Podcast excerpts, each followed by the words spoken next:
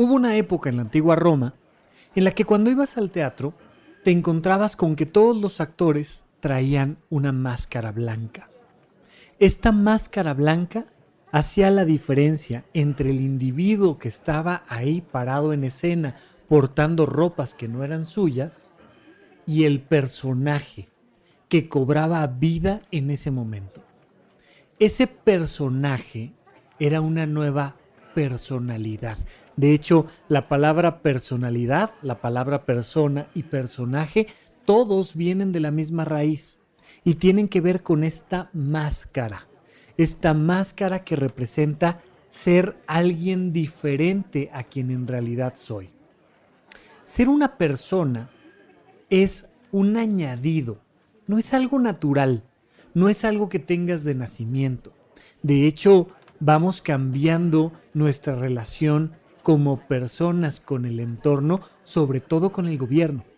Hay una estructura jurídica que nos convierte en personas.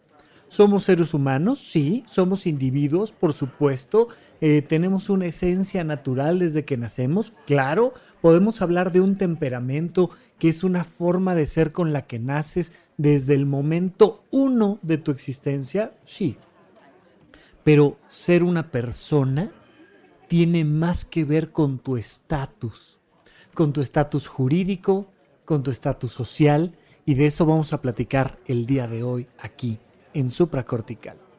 Supracortical. Supracortical. Supracortical. Supracortical. Con el médico psiquiatra Rafael López. Síguelo en todas las redes como arroba Rafa Rufus.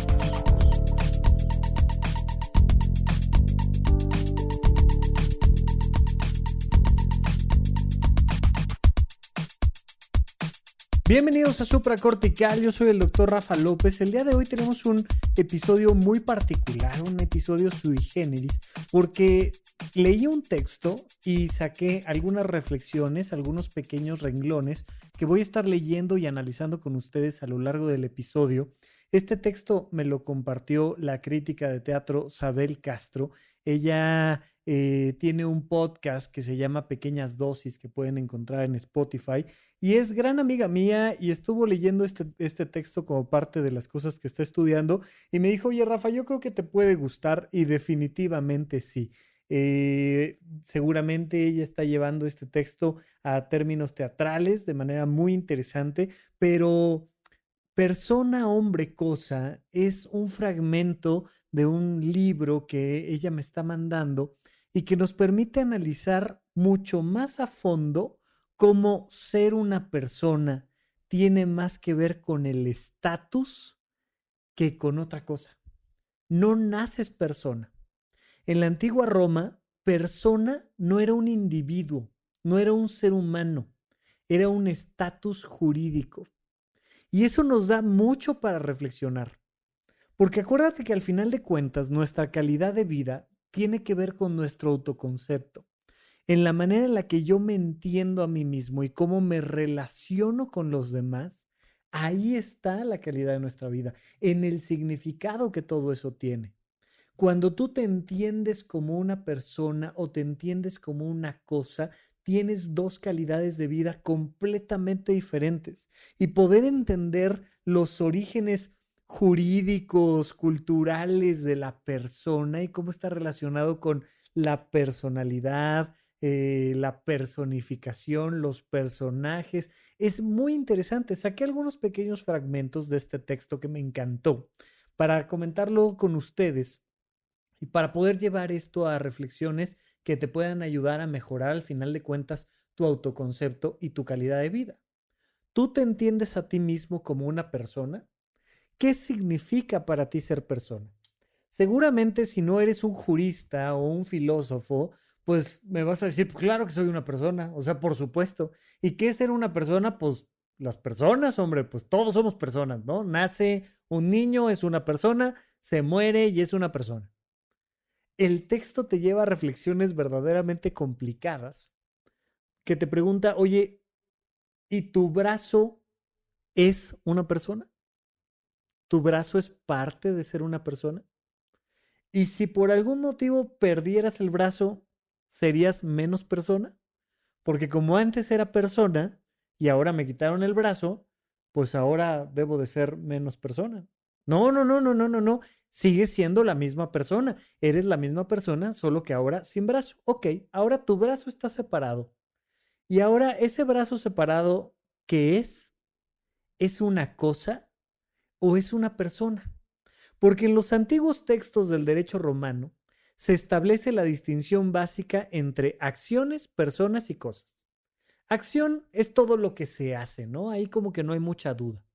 Y persona es una no cosa. Y cosa es una no persona. Ambas están relacionadas por su dominación instrumental. Fíjate en esto, es muy interesante. Las personas poseen cosas y las cosas son poseídas por las personas. Tú posees tu brazo, entonces tu brazo es una cosa. No, no, no es una cosa. Porque tú no te puedes cortar el brazo y venderlo. Y no se lo puedes transferir a alguien más y ahora ese brazo es propiedad de alguien más. Oye, ¿y qué pasa con la sangre que sí se vende, por ejemplo? Que hay países donde comercializas tu sangre. ¿Qué pasa con las otras personas? Porque si nos vamos a los orígenes de la antigua Roma, pues recordarás que existían esclavos. Y los esclavos básicamente no eran personas. Jurídicamente hablando, en el estatus jurídico eran cosas. Eran seres humanos que eran cosas. De hecho, Aristóteles los definió de manera muy interesante al esclavo como una posesión animada. Cuando tú tienes una cosa, tú puedes usarla, es tuya, te pertenece, la agarras y ahora es tuya, es un objeto que te pertenece, son tus cosas. No agarres mis cosas, ¿no? ¿Cuántas veces no te has peleado con tu hermano, con tu hermana, con tu papá, con tu mamá, con tus hijos porque agarran tus cosas. Las cosas son propiedad de alguien más. Y cuando son propiedad de alguien más, ese alguien más tiene todo el derecho sobre esas cosas. El derecho de crearlas, de destruirlas, de usarlas y de abusar de ellas. Absolutamente nadie te va a regañar porque abuses de tu auto, por ejemplo, ¿no? Y entonces tú puedes echarle un montón de cosas. Seguramente te ha tocado alguna mudanza en la que dices, no, hombre, ahorita con el carrito nos mudamos y le empiezas a echar y echar y echar y echar cosas hasta un punto en el que estás abusando de ellas y abusando del auto. Pero como son tus cosas, tú las puedes usar y abusar de ellas. Tu cuerpo te pertenece, lo puedes usar, puedes abusar de él. Date cuenta cómo, por ejemplo, no nos pertenece de la misma manera nuestra vida cuando somos menores de edad que cuando somos mayores de edad.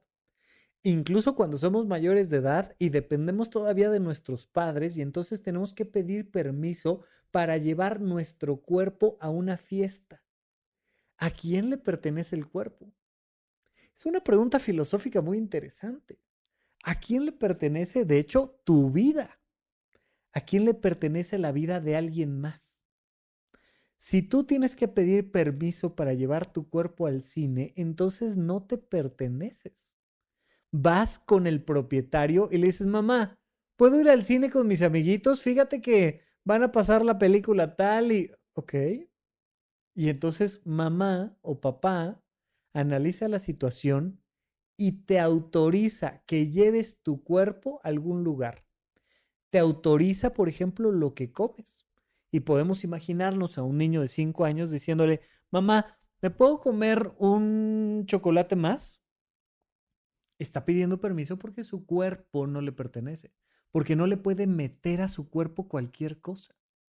Conforme va pasando la edad, va subiendo en el estatus jurídico, va subiendo en el estatus social y te vas convirtiendo cada vez más en una persona y entonces empiezas a ser cada vez más dueño de ti.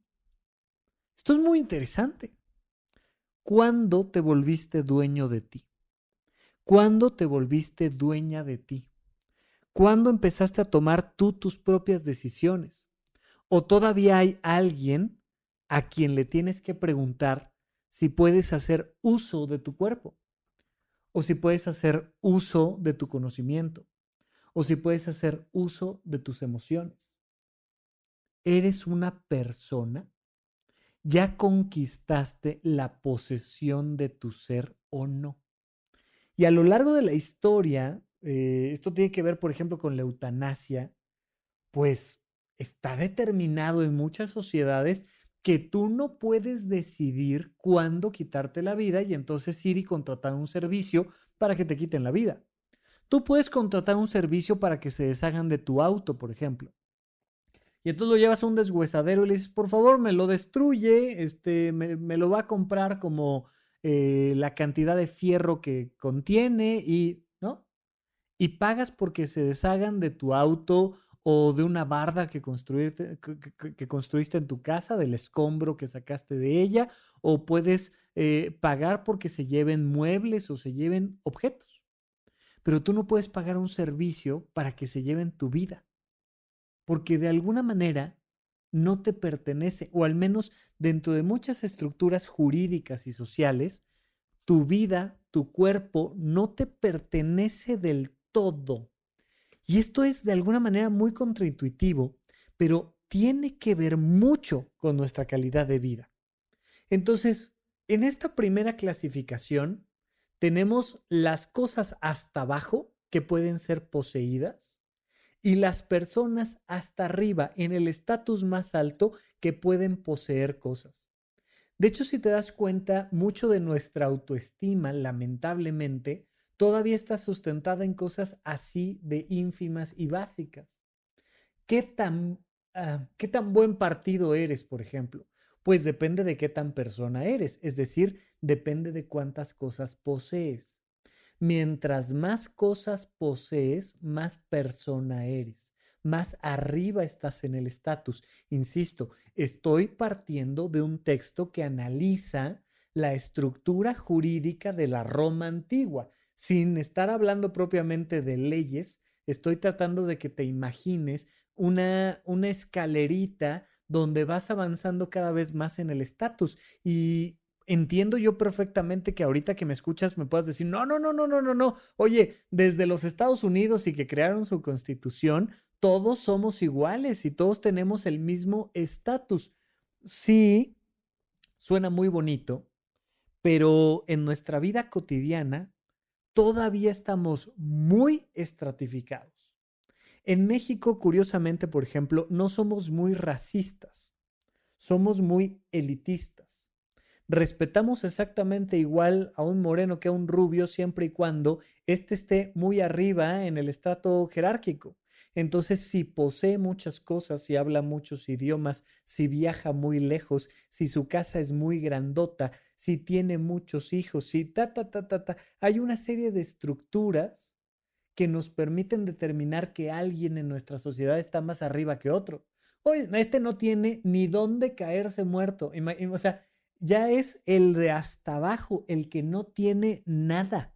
Prácticamente no es una persona. Oye, te conocí unos guaraches, hombre, qué gusto, qué padre. Y de repente tenemos cierta manera de relacionarnos con los demás que deviene de cuántas cosas posee, es decir, partiendo de las frases que utiliza este texto, de qué tan persona es.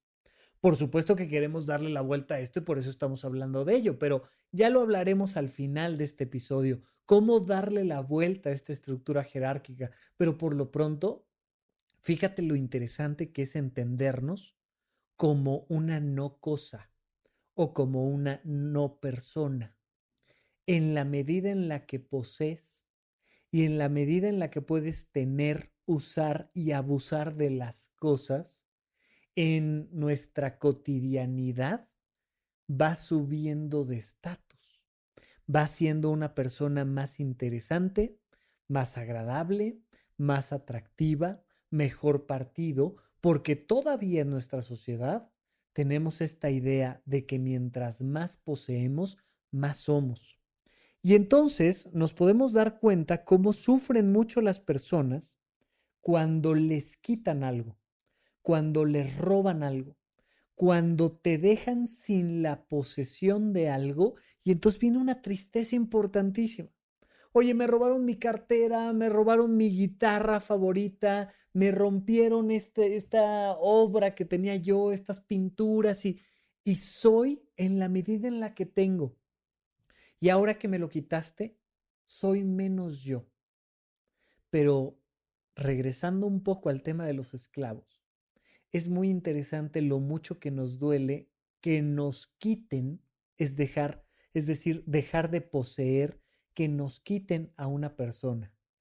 Y entonces, híjole, te bajaron el novio y ahora ya no lo posees, te bajaron la novia y ahora ya no la posees y la sensación que te da es de ser menos persona y entonces baja tu calidad de vida. Vamos a platicar un poquito de los celos desde esta perspectiva cuando regresemos aquí a supracortical. ¿En dónde, cuándo y para qué escucha supracortical? Comparte tu experiencia en redes sociales para que más personas conozcan este podcast. Sigue al Dr. Rafa López en todos lados como arroba Rafa Rufus. Estamos de regreso con ustedes aquí en Supracortical. Yo soy Rafa López y recuerden que me pueden encontrar en todas las redes sociales como arroba Rufus con doble R en medio. Y eh, muchísimas gracias por estar participando conmigo, haciendo suyo este programa. Y ahora lo queremos hacer un poco más. Les vamos a estar haciendo algunas invitaciones para escuchar sus voces, para literalmente pedirles que nos manden un mensaje de voz con eh, la información de dónde nos conocieron, dónde nos escuchan, alguna pregunta, algún tema que quieren que tratemos aquí en el podcast, porque al final de cuentas este programa es de ustedes y solo tiene sentido por ustedes. Así es que muchas gracias, les iremos dando un poco de más información conforme vayan pasando estos episodios. Por lo pronto queremos seguir reflexionando un poco sobre este texto que me manda la crítica de teatro Sabel Castro. Yo la conocí a ella contratando una experiencia Airbnb donde aquí en la Ciudad de México, pues en tiempos donde no haya pandemia, por supuesto, ir y tomarte un cafecito con ella antes de ver una obra, ves una obra de teatro y luego la platicas con ella al final. Es una experiencia fantástica que eleva mucho mi gusto por ir al teatro, el poder platicar antes y después con ella. Y bueno, me manda este texto que es muy interesante y que me permite reflexionar algunas cosas. Mira, durante años las mujeres han sido cosificadas. Por supuesto, todas las minorías en general han sido cosificadas. Eh, existía en la antigua Roma el paters familias, el dueño de los esclavos, literalmente Familia, familia viene de famulus, que significa los esclavos. El pater familias, el padre de familia, era el que poseía. Y el patrimonio era la posesión del pater. Por eso el patrimonio era aquello que estaba bajo la posesión, bajo el cuidado, bajo el uso y bajo el abuso del padre de familia. Desde esos entonces, las mujeres han sido cosificadas, llevadas tal cual a ser objetos, a ser cosas, a ser, acuérdate lo que habíamos dicho, la clasificación de una cosa es una no persona. No podía tomar decisiones y era perteneciente al pater familias. Y por pertenecer a su marido, era entregada a un hombre en particular que ahora la poseía pues entonces ella tenía que estar a su mandato. Y fíjate de manera muy interesante cómo surgen los celos. Los celos, y lo he platicado en otras ocasiones, pero yo sé que la experiencia es emocionalmente tan intensa que incluso suena rara mi explicación, pero te prometo que así funcionan los celos.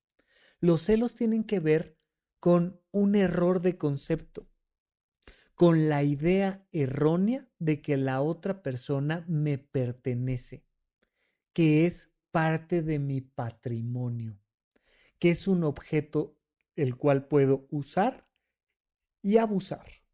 Yo determino cuándo estás aquí, yo determino a quién ves y a quién no ves. Le digo yo a la gente, imagínate tú que tu bicicleta un día pudiera decidir e irse y servirle a alguien más y que literalmente te estén pedaleando la bicicleta por allá. Oye, no, mi bicicleta es mía y por eso le puse un candadito para que nadie se la robe, para que esté aquí y para que cuando yo la quiera usar y abusar de ella, lo pueda hacer. Pues los celos vienen del impresionante error de creer que mi pareja es una no persona, es una cosa que me tiene que decir dónde está, a dónde va y por qué. Y yo se lo tengo que autorizar. ¿Te acuerdas que platicábamos en el blog pasado de un niño que dice, oye, ¿puedo ir al cine, mamá? ¿Puedo ir al cine, papá? Y el papá, la mamá, autoriza que vayas. Las parejas todavía no han logrado conquistar bien a bien los acuerdos entre personas. Yo soy una persona libre y como persona libre establezco un compromiso contigo Tú eres una persona libre y como persona libre estableces un compromiso conmigo, pero no me perteneces. No tendría por qué sufrir en el momento que tú, que eres una persona, tomas la decisión de hacer algo diferente con tu vida. Estás rompiendo el acuerdo, por tanto estás alterando la relación que tenemos. Probablemente estás poniendo en riesgo la pareja. Pero de ahí a que a mí me pase algo, a mí no me pasa nada. Yo no pierdo nada si tú te vas con alguien más porque no me perteneces. Termino una relación, termino un vínculo, sí, por supuesto. Claro, entiendo, vaya, esto emocionalmente hablando es un súper tema, es, es algo de lo que tenemos que platicar, nada más que como, como mi intención no es tanto reafirmarte el sufrimiento de los celos, sino ayudarte a salir de ahí, hablo mucho desde el intelecto y trato de ayudarte a comprender que nada ni nadie te pertenece, pero entiendo yo que la experiencia de los celos a nivel emocional es otra historia. Bien, pero quédate aquí conmigo en este, en este instante, en este entendido de que cuando una persona decide irse, tú no pierdes nada porque nunca la tuviste porque nunca fue tu objeto, nunca fue una cosa tuya, nunca fue parte de tu patrimonio. Por tanto, si decide irse, que se vaya. Se rompe la relación, se rompe el acuerdo, se rompen muchas cosas, pero yo no pierdo nada. Sigo siendo tan persona. Fíjate cómo los celos tienen esta doble arista. Por un lado, tú eras una cosa que me pertenecías y te fuiste, y entonces sufro porque ahora tengo menos y ahora yo soy más cosa, soy menos persona porque poseo menos cosas. Pero vamos a darle la vuelta al revés. Imagínate que ahora tú eres la bicicleta y que de repente tu dueño te abandona y ahora eres una cosa abandonada. Hay muchísimas personas que cuando terminan una relación de pareja, ya no es tanto que sientan que eso que poseían se fue, sino que aquel al que pertenecían los dejó. Me abandonó mi pareja. Yo era una no persona, yo era una cosa que le pertenecía a mi marido, que le pertenecía a mi mujer. Y ahora resulta que me dice, corre muchacho, vete en libertad. Y me abrió la puerta y pum, me dio una patada en el trasero, me dejó ahí al lado de la carretera. Y ahora yo soy un objeto ahí tirado. Si yo no aprendo a conquistarme como persona, si yo no aprendo a ser un ser independiente, siempre voy a estar dominado por quien me posee, por mi patrón, por mi jefe, por mi esposo, por mi esposa, por mi padre, pero yo al final de cuentas me entiendo a mí como un objeto que le pertenece a alguien más. Te pregunto yo, ¿qué tan persona eres? O te pregunto de otra manera, ¿a quién le perteneces? ¿Quién tiene derechos sobre ti como si fueras parte de su patrimonio? Mira, eh, esto insisto, nos lleva a reflexionar cómo no es verdad esta idea de que todos los seres humanos somos personas, de que desde que nacemos somos, queramos o no queramos, vivimos en un contexto social donde vamos aprendiendo a ser cada día más nuestro propio ser. Y parte de eso es aprender a conquistar la libertad. Por eso es tan dramático, tan impactante cuando aparece un asesino serial y cuando nos damos cuenta de que una persona, un, un, un ente, un individuo, empieza a tratar a otros seres humanos como objetos, como cosas. Simple y sencillamente decidí matarte, voy y te mato. ¿Por qué? Porque lo decidí. Porque yo, de alguna manera, que soy un sociópata, un psicópata, tomé la decisión de que tú me perteneces. Y entonces esta, esta cosa terrible de poder utilizar a los demás como objetos que puedo destruir a voluntad.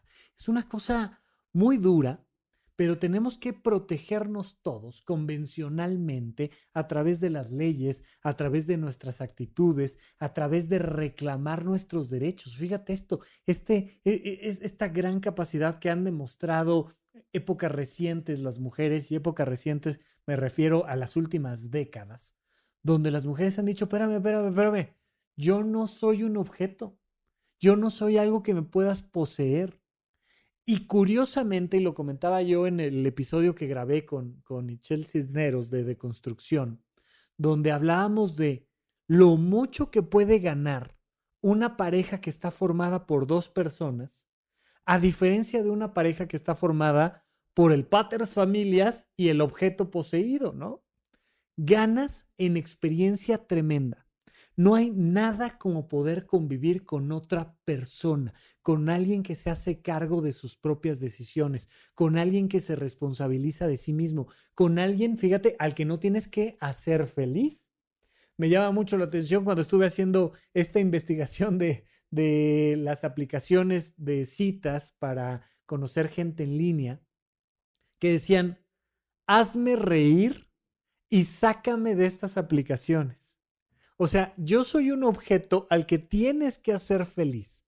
Yo soy un objeto al que puedes hacer feliz. No, no, no, no, no, no, no. Yo me quiero vincular con alguien que es una persona feliz, que se responsabiliza de su propio aburrimiento y de su propia diversión, que se responsabiliza de sí misma. Si no empezamos a dejar de ser cosas, vamos a padecer siempre las decisiones de algo más y de alguien más. Y esto es un, un espectro, no es algo que sea una cosa o la otra.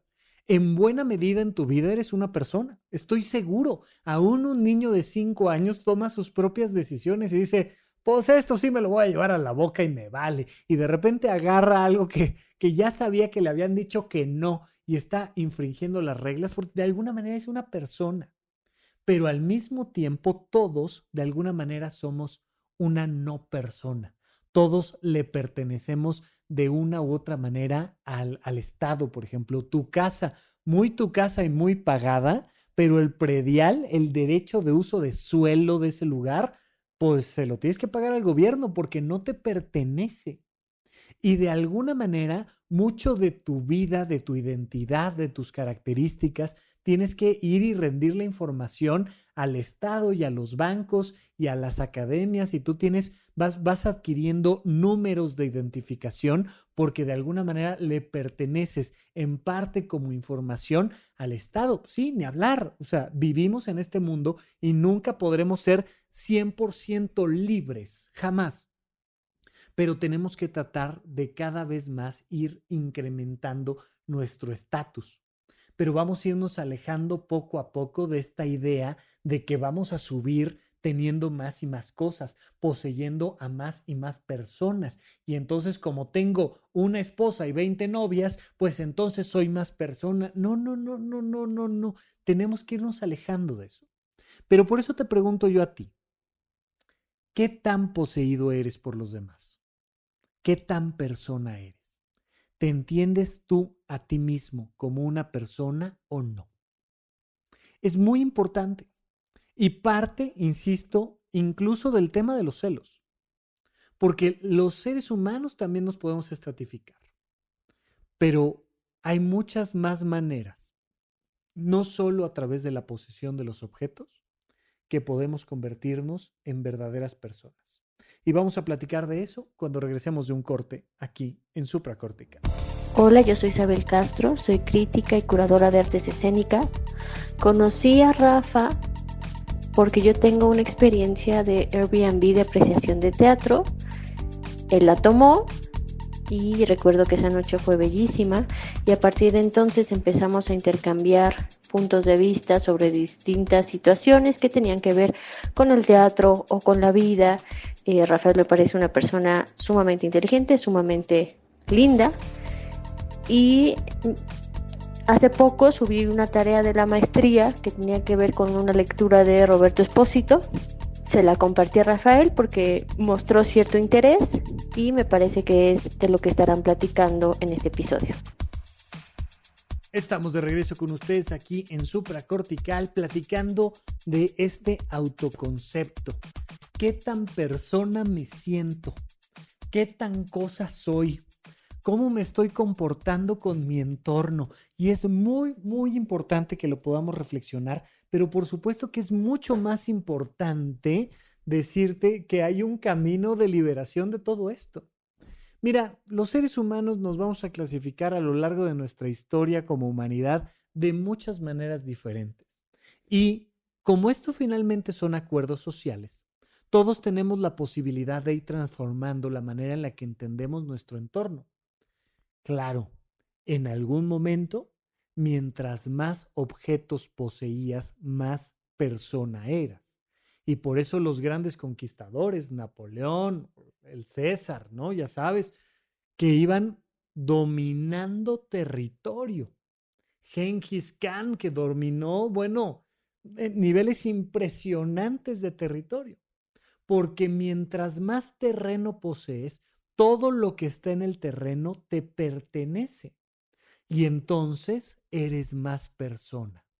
Esta búsqueda del ser humano de ser una persona. Pero conforme la sociedad vaya creciendo, va a ir madurando, conforme vayamos pasando un poco más de tiempo en este planeta, espero yo, parece que así es, pero de repente hay ciertas actitudes sociales que nos llaman tanto la atención. Creemos que va a ir madurando la sociedad y vamos a ir entendiendo que sí, por supuesto, que la posesión, la propiedad privada, es una manera de hacernos presentes y de hacernos libres, pero que se vuelve insuficiente. De ahí algunos títulos que estoy seguro que si no lo has leído, conoces el título de un libro que se llama El monje que vendió su Ferrari. Es un título fantástico. El libro pues depende mucho de qué tipo de literatura te guste y de qué nivel vayas y demás, pero El monje que, que vendió su Ferrari es un título muy llamativo, porque imagínate, oye, ya te alcanzaba para un Ferrari, ya imagínate el nivel de estatus que tienes, el nivel de persona que eres, ya te alcanzaba para el Ferrari.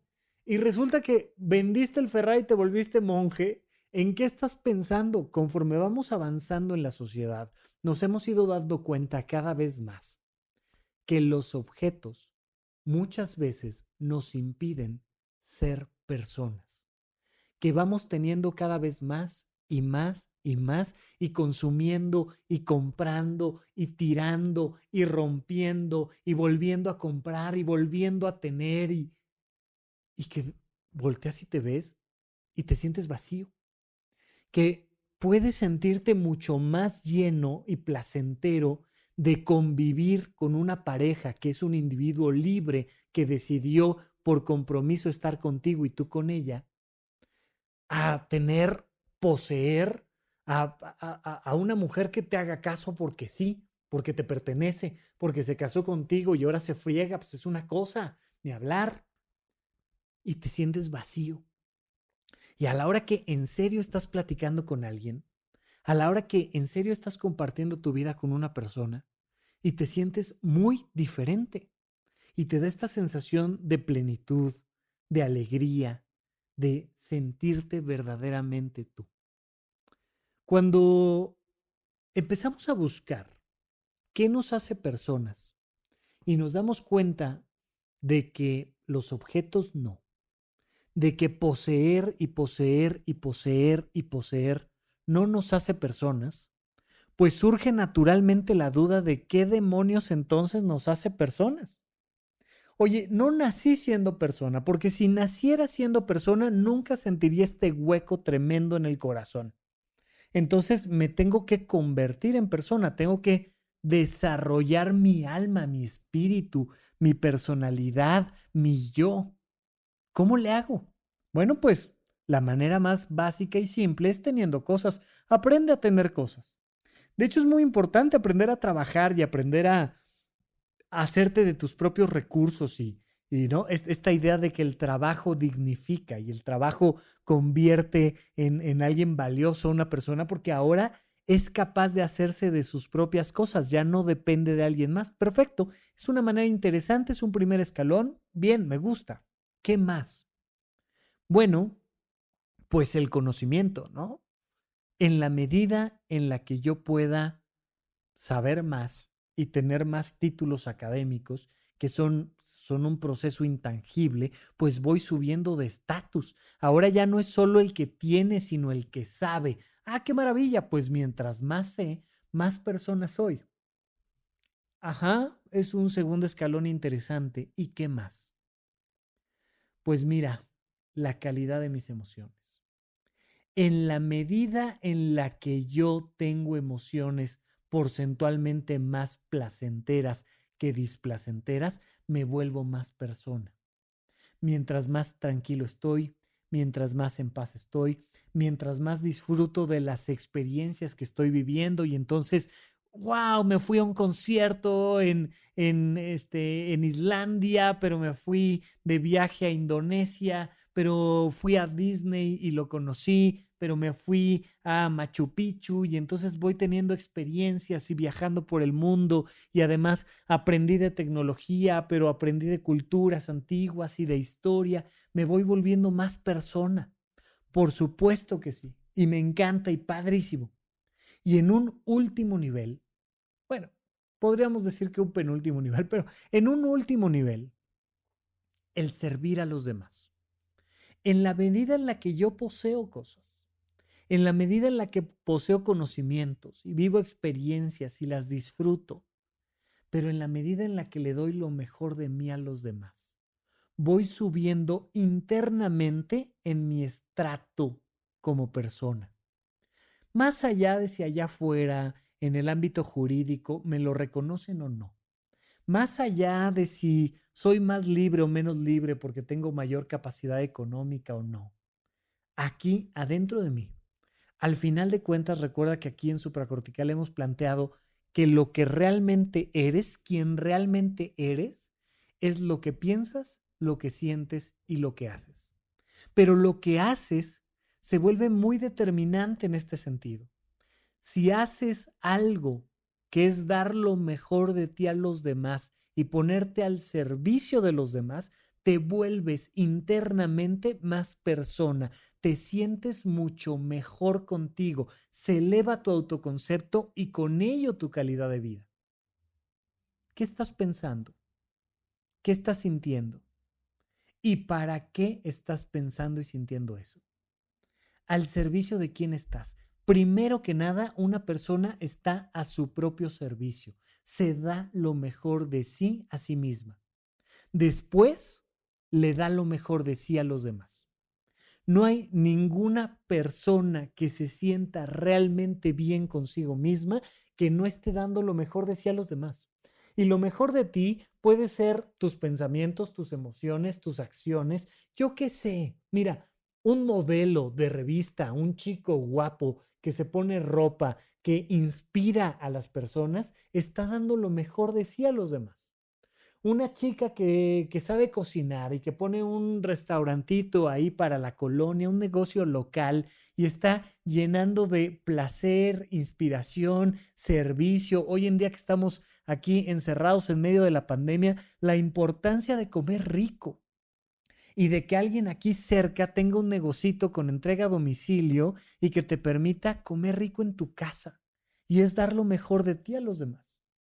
Eh, oye, soy actor de teatro, soy crítico, soy cineasta, soy fotógrafo, soy médico, soy arquitecto, soy contador, lo que sea que seas, pero que verdaderamente lo seas por convicción, por vocación, que no sea nada más porque alguien allá en aquel entonces, cuando eras una no persona, cuando eras una cosa, te dijo, tienes que estudiar una carrera de verdad.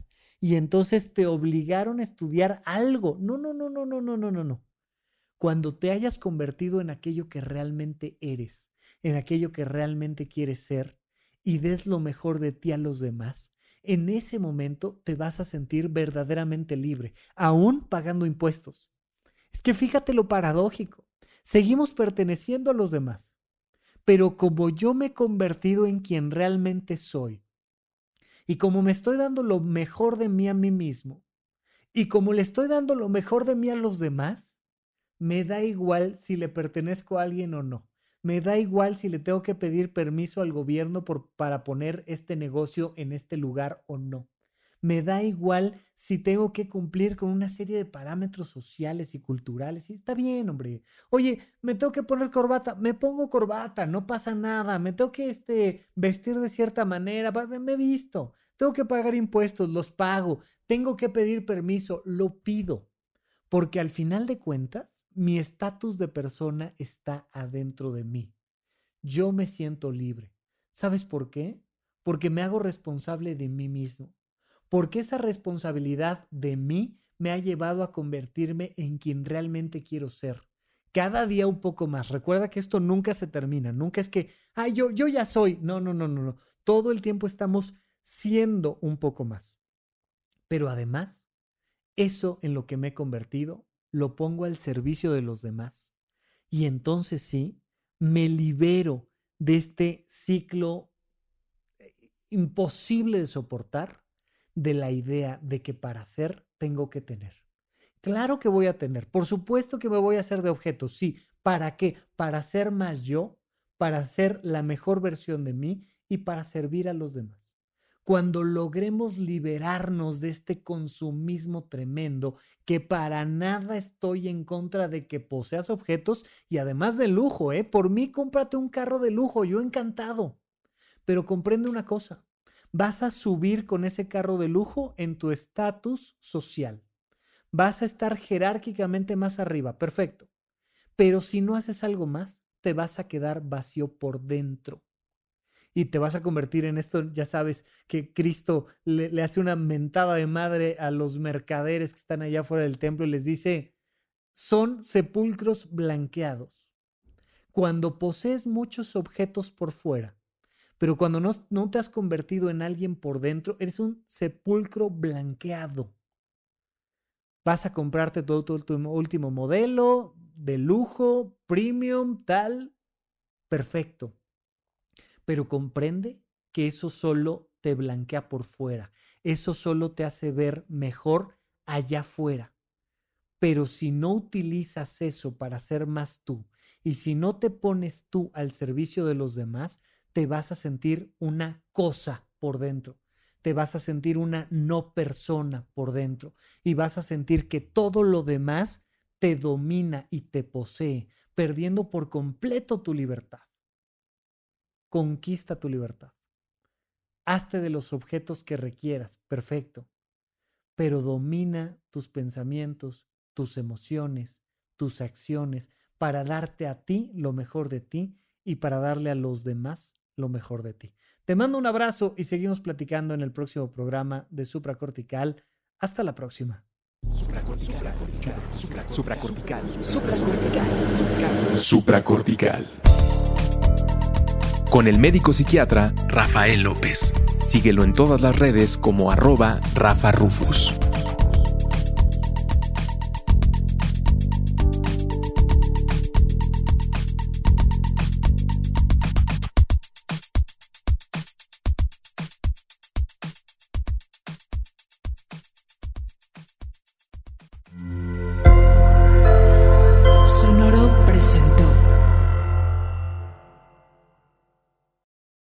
¿Quieres regalar más que flores este Día de las Madres? The Home Depot te da una idea. Pasa más tiempo con mamá plantando flores coloridas, con macetas y tierra de primera calidad para realzar su jardín. Así sentirá que es su día todos los días. Llévate tierra para macetas Bigoro por solo $8.97 y crece plantas fuertes y saludables dentro y fuera de casa. Recoge en tienda y sigue cultivando más momentos con mamá en The Home Depot. Haces más, logras más. Más detalles en homedepot.com diagonal delivery.